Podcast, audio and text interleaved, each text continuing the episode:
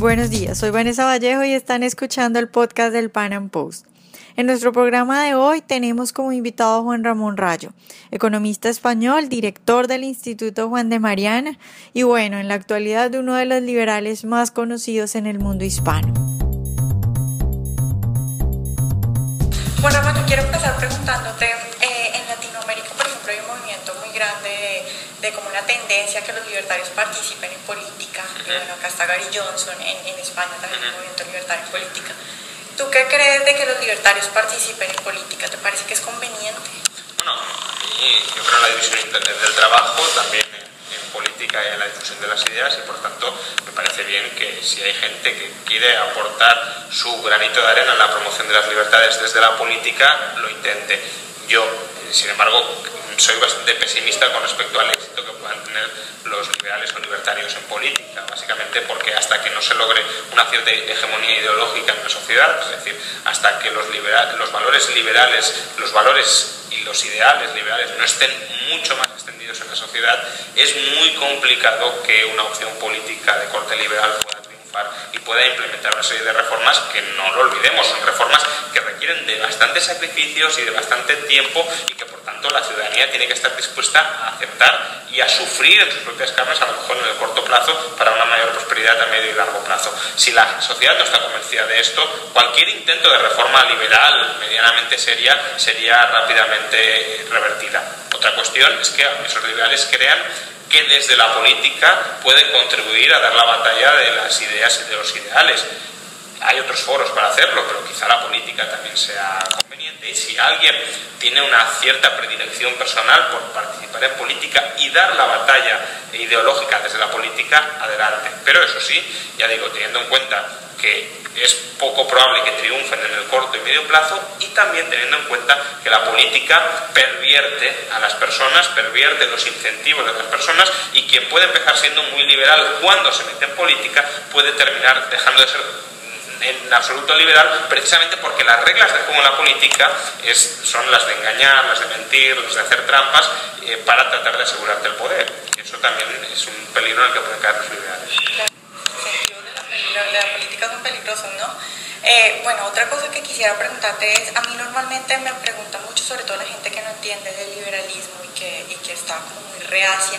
me dicen, es que no veo qué es lo que el liberalismo le ofrece a los pobres, porque nos ven como gente que defiende a los empresarios, a los ricos, y no ven claro cómo el liberalismo puede ayudar a los pobres. ¿Tú podrías ayudarnos con esa pregunta? Bueno,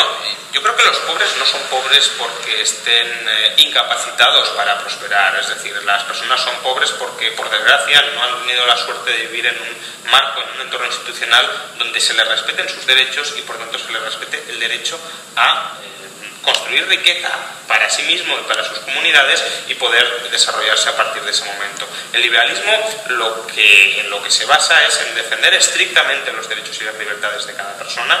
de ricos, de clases medias y de pobres, y es precisamente ese aseguramiento de los derechos más fundamentales de las personas los que permite, o lo que permite también a las personas que hoy son más pobres, obtener derechos de propiedad, eh, lograr que los contratos en los que entren eh, pues, se, terminen cumpliendo, que su propiedad no sea expropiada arbitrariamente por una élite política para entregársela a las élites empresariales con las que pueden estar eh, confabuladas. por tanto, el liberalismo marca, establece unas reglas muy básicas de juego basadas en el respeto recíproco, en el respeto recíproco y eh, sobre esas reglas los pobres van a prosperar, porque todas las sociedades han empezado siendo pobres, han empezado siendo paupérrimas, ninguna sociedad empezó siendo una sociedad desarrollada, una sociedad rica como las que hoy pueden ser Occidente, y todas esas sociedades con el marco institucional adecuado se han desarrollado. Por tanto, no hay por qué pensar que tanto los pobres dentro de Occidente como aquellos países que no se han desarrollado porque sufren, padecen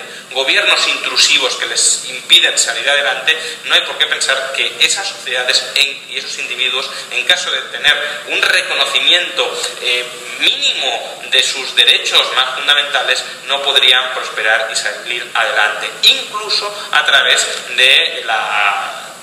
gentileza, de la amabilidad, de la ayuda recíproca que puedan eh, recibir de otras personas, porque al final la sociedad también se basa en ayudar a los desfavorecidos y hay grandes estratos de la sociedad que aquellas personas que están transitoriamente, no lo olvidemos, transitoriamente en una situación desfavorable, se las pueda ayudar ante la expectativa o ante el deseo de que cuando tú mismo puedas estar en esa situación futura se te pueda ayudar. Pero tengamos presente que estas situaciones de carestía económica dentro de un marco institucional que defienda los derechos de las personas son transitorias. Lo absurdo, lo descabellado, lo indignante es que haya sociedades estructuralmente pobres. Y eso solo se explica porque eh, las instituciones el respeto a sus derechos a la vida, a la libertad, a los contratos, a la propiedad, en esas sociedades están siendo sistemáticamente vulnerados, ya sea por los gobiernos, ya sea por empresarios que se alían con los gobiernos para parasitar y para exprimir esas sociedades. Juan Ramón, en este momento, con todos los atentados del Estado Islámico, todo esto, eh, hay un debate que incluso ha llegado al ámbito liberal y es si abrir fronteras o restringir el acceso de personas. ¿Tú cuál crees que es la salida ante esto? Porque hay muchos liberales que yo conozco que incluso me dicen, no, pero es que yo soy liberal, pero hasta ahí ya no, porque es que cómo uno controla a los terroristas que están ingresando. ¿Cuál es? Bueno, pero eso es un problema que afecta con, y con fronteras abiertas con fronteras cerradas. Tú puedes tener los terroristas dentro de de estado determinado y a, partir de ahí la cuestión es plantearte cómo consigues frenar el terror. Y yo creo que el, liberalismo en tanto defiende ciertas libertades como fundamentales precisamente porque valora eh, esa, necesidad de que cada persona pueda desarrollar su plan vital en colaboración, en cooperación, en coexistencia pacífica con otras personas, precisamente porque valora, pone en valor esas libertades eh, de manera muy, muy clara, tiene que ser extremadamente exigente a la hora de aceptar excepciones a esas libertades, es decir, extremadamente exigente a la hora de eh, permitir que otros eh, socaven, aunque sea temporalmente, esas libertades. No digo que no pueda haber momentos en los que a lo mejor esa restricción de libertades pueda estar eh, justificada. Si, por ejemplo, mañana estamos en medio de la ciudad y empezamos a escuchar bombas estallando, pues eh, ante el caos parece lógico, parece razonable que haya una cierta restricción de la libertad de movimientos para tratar pues, de detener a quienes estén atentando, etcétera, etcétera. Eso es un tema.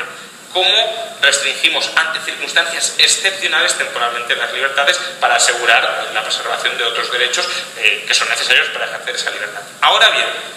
de ahí a dar el salto a decir, bueno, como vivimos permanentemente en una situación excepcional, como el terrorismo es una situación que nos amenaza o es una amenaza permanente, vamos a restringir permanentemente las libertades de las personas, incluida la libertad eh, migratoria.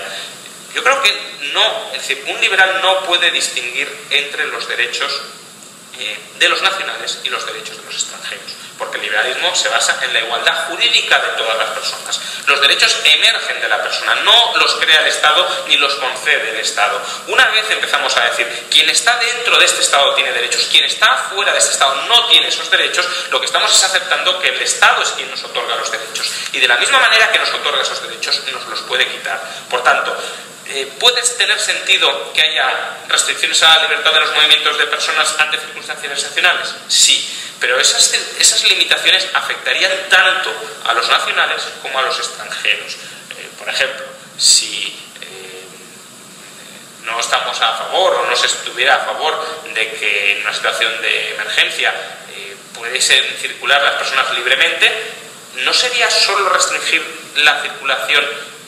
desde el interior de una frontera al exterior de la frontera, sino que también había que convalidar la posibilidad de restringir la libertad de movimientos interna en un país. Lo que no tiene sentido desde una perspectiva liberal, insisto, es la distinción artificial entre ciudadanos externos y ciudadanos internos, internacionales de pleno derecho y extranjeros de pleno derecho.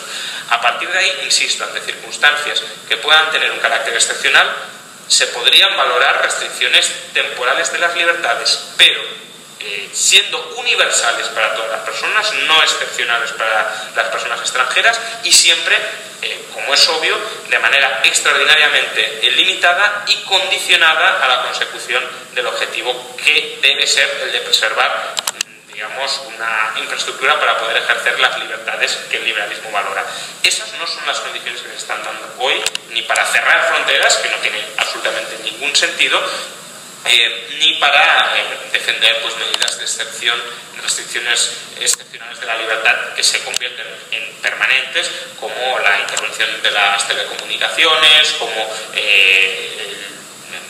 derecho del Estado a allanar la morada de las personas, etc. Todo eso atenta claramente contra las bases de una sociedad libre y no responden al objetivo que supuestamente buscan.